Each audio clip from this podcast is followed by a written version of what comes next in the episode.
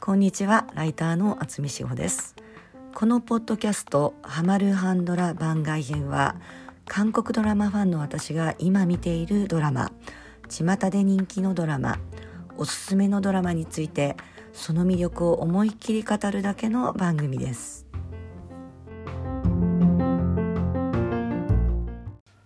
後半の配信以来ネットフリックスで視聴回数ナンバーワンを突っ走っている「ザ・グローリー輝ける復讐」高校時代のいじめっ子たちを冷徹に計画通りに追い詰めていくドンウンはまさにダークヒーローという感じでゾクゾクする痛快さですよね。ただ復讐ドラマの面白さは100万人が憎ったらしいと思える最強の悪役がいてこそでザ・グローリーはまさにその典型といえるドラマだと思います。今回はいじめの首謀者であるヨンジンを中心に悪役たちに注目しながらドラマの後半を解説していきたいと思います。さてまずはざっくりと後半のあらすじを。物語は前半で行方不明になったいじめっ子5人組の一人首に入れ墨を入れたミョン王が消えたその前々日から始まります。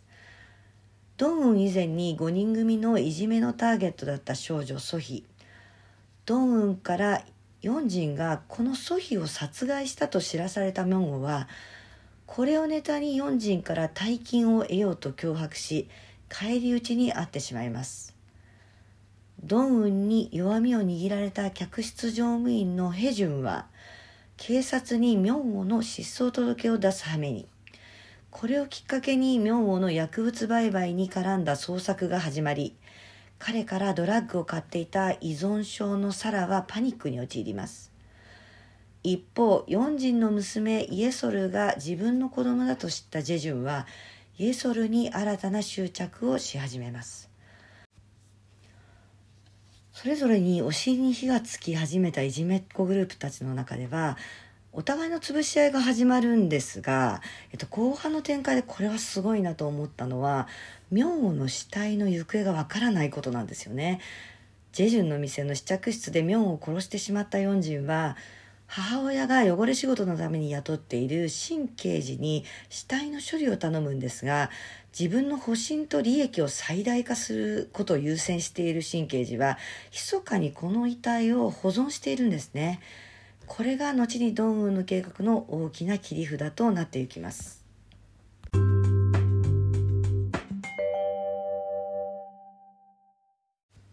公安の見どころは何といってもドンウンがあのワルたちを次々と奈落の底に突き落としていくところですよね。あの独自に3つのあの対決をドン3本勝負と名付けて選んでみたんですけれどもまずは1本目ですね。もちろん最大の敵4人との直接対決です。後半の初っ端で4人に対面したドンは最後のチャンスとして出頭して被害者に許しを超えば復讐を中止するって伝えるんですね。ところが4人は私のおかげで地獄から這いがれたこと感謝しな。あんた用のヘアアイロンを用意して受けて立ってやるって吐き捨てるんですよね。えっと、ヘアアイロンっていうのは本当にあのドンウンのトラウマの最大のものなので本当に最悪なんですけれどもまあヨンジンはここからまあ夫に捨てられ母に捨てられてるっていうことを経験していくわけですが実はドンウンは最後の最後で彼女をもしかしたら救うことができる秘密っていうのを握ってるんですね。で、最終話のドンウンは、そのことをほのめかすだけほのめかして、めちゃめちゃ冷酷に去っていくんですね。で高校時代、ドンウンは、えっと、4時に摂取与奪を握られていたんですけれども、あれと同じことをここでやったわけですね。2本目はドンウンにとって最大の加害者である母親との対決です。えっと、彼女をネグレクトした上に彼女の苦と人生を金で売り飛ばした母親は後半に当然出てくることが予想された人物なんですけれども前半のいじめっ子5人組のインパクトがあまりに強かったのであれ以上のキャラクターなかなかできないんじゃないかなと思っていたら、まあ、それは甘かったっていう感じでそのはるか上を行く人物として登場してきました。常にぐでんぐでんに酔っ払って暴言を叫びまくりドンウンの家に押しかけて大家さんに嫌がらみし四人に大金をもらってドンウンの学校の親御さんから金をせびり取りドンウンを愛するヨジョンに粘着なメールを送りつけと。こんな家族がいたらそれはもう地獄だよねっていう100万人が思ったに違いないと思うんですけれども、まあ、13話ではよりによってドンウンが死ぬほど恐れているサムギョプサルで火事をまで起こして、えっと、ドラマで唯一のドンウン号泣という場面も作り出すわけですがそこはドンそういうボロボロ場面ですらカメラを回してるんですね。でもって14話ではそうしたもろもろを使って母親は精神病院にぶち込まれてしまうわけですね。えっと、入院同意書にはドンウンが唯一の家族、まあ、保護者としてサインするっていうのもかつて示談と退学の同意書を母親が勝手にサインしてしまったことの再現なんですね。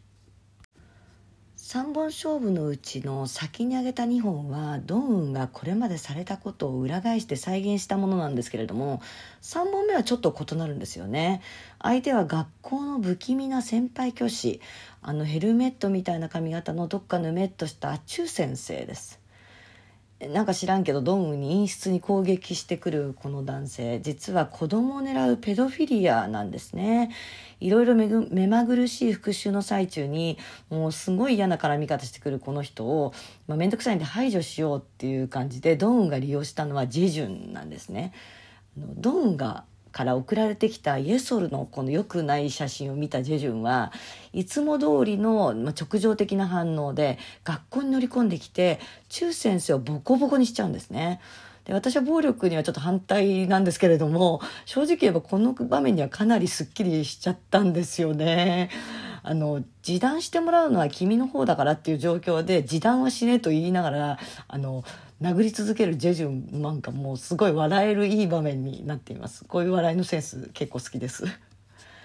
韓国ドラマにはなぜか変な髪型で爪痕を残す俳優っていうのがいるんですけれども中先生を演じたホ・ドンウォンもそんな人で、まあ、ディズニープラスで配信中のカジノでもなんかすごいクリクリパーマのロン毛という個性的なヘアスタイルであの登場しています。めちゃくちゃ面白い作品ですので興味のある方は是非そちらもご覧ください。さてこのチュ先生とジェジュンのエピソードもそうなんですがドンウンの計画の凄さは潰したい人間をぶつけてうまい具合に潰し合いさせるっていうことなんですよね。あのいじめっ子たちの仲間割れを誘発したのもそうですけれども何がすごいって調査員ヒョンナムの DV 夫を4人の母親に殺させたことなんですよね。ドンがうまいっていうか脚本がもうめちゃくちゃうまいんですけれどもいくつものピースを組み合わせて一気に片付ける。後半の展開は本当に見事としか言いようがありません。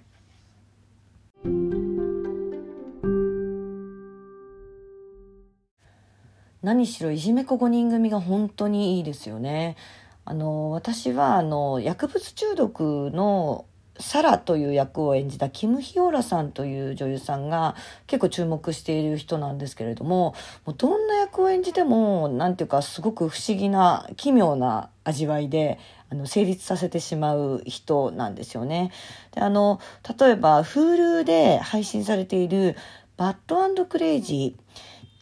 イ・ドンウクとウィ・ハジュンが共演してる作品なんですけれどもこれでもあのなんていうのかなギャング組織のあのボスとしてあの登場してるんですよねずっと黒ずくめのファッションでそれがなんかねすごくかっこいいんですよね。あのちょっとハスキーボイスっていうのもありますけれどもあの独特なあの雰囲気ですごくかっこよく演じています。あと皆さんご存知のところではウヨンウ弁護士は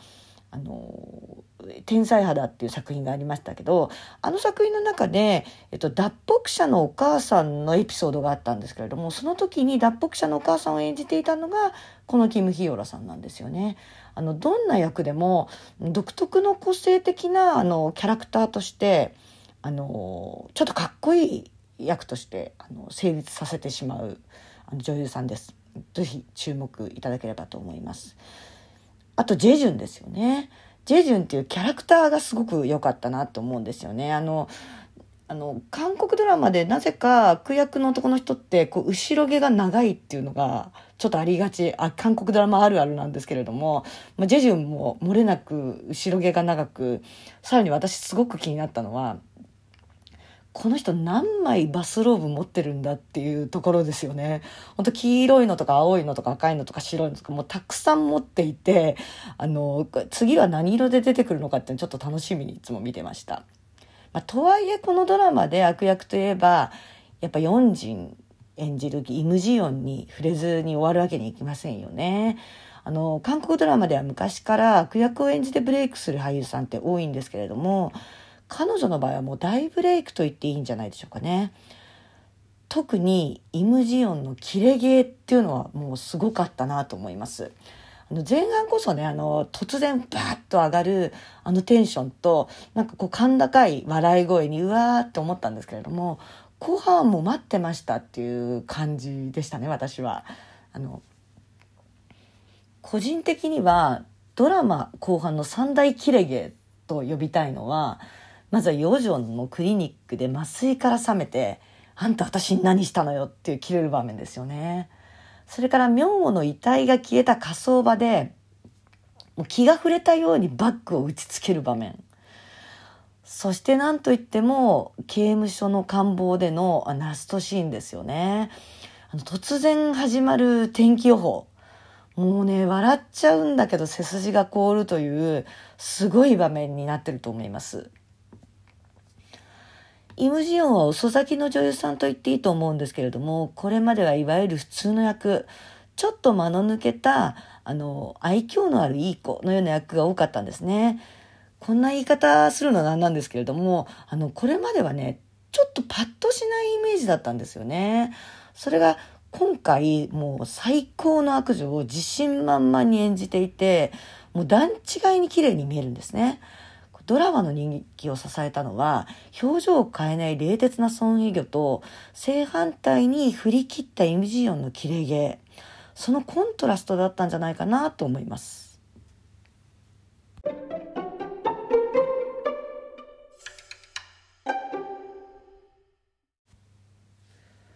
昔から人を呪わば穴二つなんて言いますけれども復讐っておそらく最終的には復讐した側も必ずしも幸せにはなれないものなんですよね多分ね。あの韓国ドラマでも復讐ものはそれほど明るくは終われないものなんですがこのドラマは奇跡的に比較的明るくある種の恋愛ものとして終わってるんですね。それはドラマ自体がドンウンの回復物語として描かれているからだと思うんです。あのその少佐だなって思えるのは後半に行くにつれドンウンが物を食べる場面が増えているんですよね。その韓国ではパンモゴッソってそのあのパンもごっそって感じかな？えっと、ご飯食べたっていうのは挨拶代わりに言うんですけれども、ドンウンは例えば、ミョンオと会う時は、全く物を口にしないんですよねあのレストランにいても。あの一度だけ仲間であることをあえて示すかのようにこう寸んでっていう、まあ、あの韓国の血のソーセージなんですけれどもそれを一つ口に放り込むっていう場面があるんですけれどもそれだけなんですね。あの一緒に食べることは彼女にとってその人とのつながりを示すっていうことなんじゃないかなと思うんですね。でそうしたつながりを持った人たち、まあ、被害者たちの中でヨジョンの無念だけが実は最後まで果たされないんですよね。その復讐を終えたら地獄に落ちると決めていたドンウンは、その彼の復讐、まあ彼の無念をあの晴らすっていうことのためだけに生きることを選ぶわけですね。ヨジョンが抱える暗い鬱屈がこのドラマのラストの希望になるっていうのは正直全く想像しなかったんですけれども本当によくできたドラマだったなと思います。見終わった後のあの爽快感というのはあの今までの復讐ものになかったものじゃないかななんて思いました。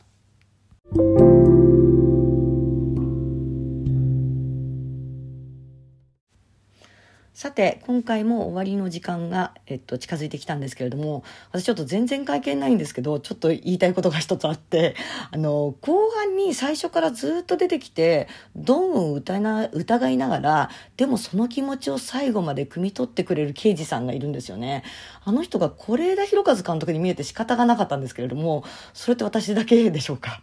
是枝さんって韓国で絶大な人気を誇っているんでもし刑事が是枝さんだったらみたいな感じで描かれたキャラャラクターなんじゃないかなとか、まあ、勝手に思ってしまいました。まあ、どうでもいい話なんですけれども。